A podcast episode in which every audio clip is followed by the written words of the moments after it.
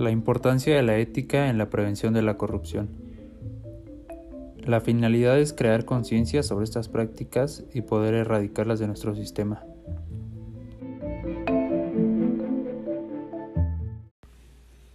La corrupción, en mayor o menor grado, ha existido siempre en el ámbito de las gestiones de los asuntos públicos, en todos los tiempos, sistemas políticos, culturas y religiones. El fenómeno es global. Al parecer, las graves penas establecidas ya en el Código Hammurabi contra los gobernantes corruptos no han devenido eficaces. En la obra Brevario de los políticos del cardenal Mazarino se destaca el capítulo Dar y hacer regalos, relevantes ministros de la monarquía francesa de 1700 fueron grandes depredadores. El comercio mundial se desarrolló en el siglo XVII bajo la bandera de las comisiones ocultas. Hasta el Estado Vaticano se ha visto envuelto en algunos asuntos de corrupción. Pero, ¿qué es la corrupción? Consiste en el abuso del poder para beneficio propio. Puede clasificarse en corrupción a gran escala, menor y política según la cantidad de fondos perdidos y el sector en el que se produzca.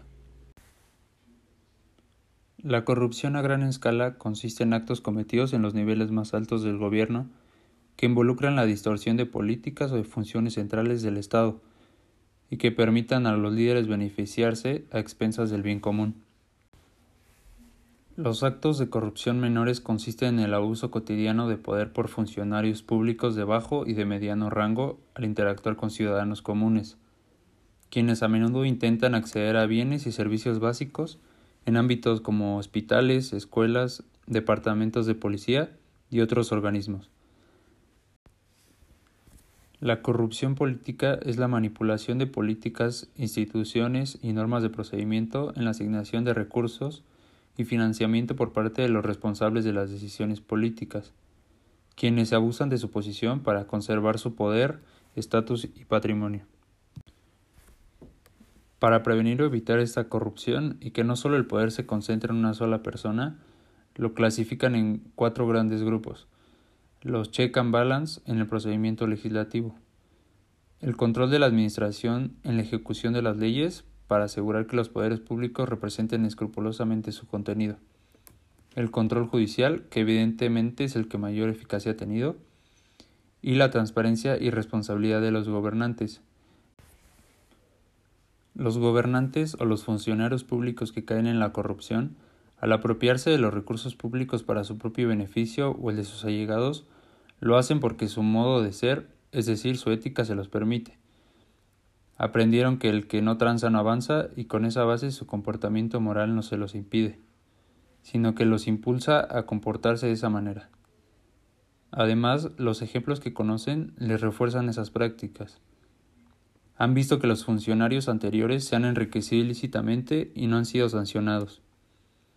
Los gobernantes encargados de vigilar la observancia de las leyes no han cumplido con su deber y México está colocado entre los países con los más altos niveles de corrupción. Es necesario que en las familias y en la escuela el ejemplo de los mayores enseñe a los pequeños. Desde los primeros años de vida el respeto a lo ajeno.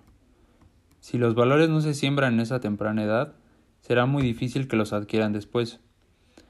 Los ejemplos positivos que reciban en la casa y en la escuela ayudarán a que las nuevas generaciones no practiquen ni toleren la corrupción.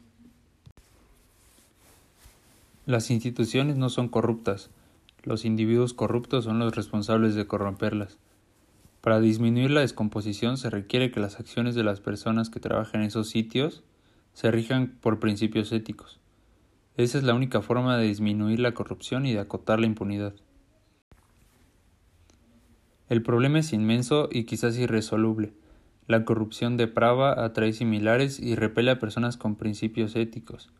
Los males se perpetúan gracias a las personas que se adhieren a las reglas, al modus vivendi, al modus operandi de las instituciones donde se elabora.